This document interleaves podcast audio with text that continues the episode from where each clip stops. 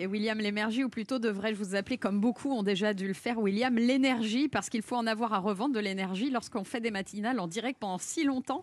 Et je sais de quoi je parle, puisque j'ai moi-même fait un morning radio deux années consécutives, et au troisième, ça va des gens. Ça va Léa? Oui. Ça va toi? Oui, oui.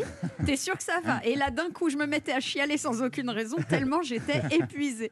Et à côté de ça, je vous voyais, vous, William Lémergie, avec quelques années de plus que moi, frais comme un gardon tous les jours aux horreurs sur Télématin, à me demander quelle substance illicite ou pas vous deviez prendre pour tenir aussi bien depuis toutes ces années, sans que ça se voit sur votre visage.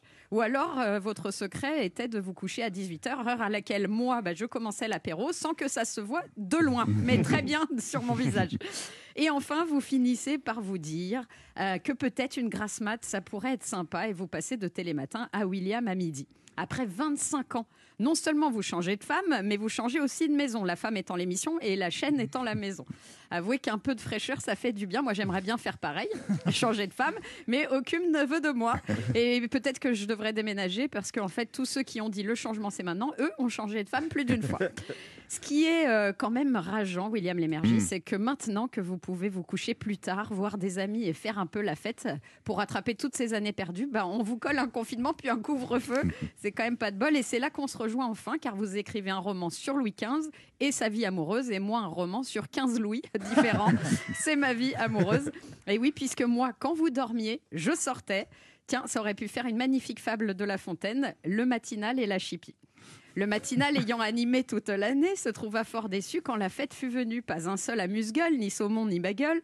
Il alla crier famine chez la chipie, sa voisine, la priant de le convier à une soirée pour s'amuser. Tel un mirebalais utile, je vous en supplie, lui dit-il.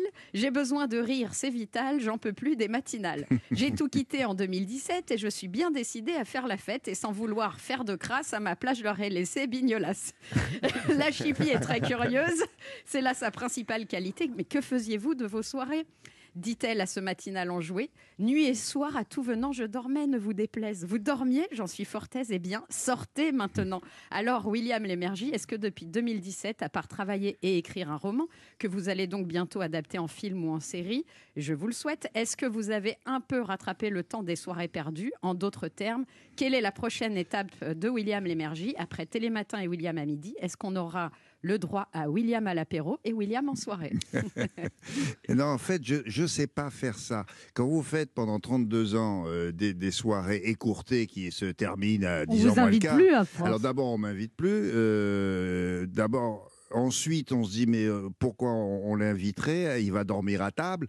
Donc, c'est, j'étais pas un bon convive, quoi. Et, et je ne sais plus le faire. C'est-à-dire pour moi, quand je fais euh, minuit et quart, minuit et demi, c'est une aventure euh, picaresque pour moi. Ouais, bah c'est un truc Ah ouais. de fou, quoi. Et, ah là, on s'est couché à minuit et demi. La Comment ça se peut, quoi? Oh, je vais en faire un bouquin. Et il y a des gens qui font que ça. C'est formidable.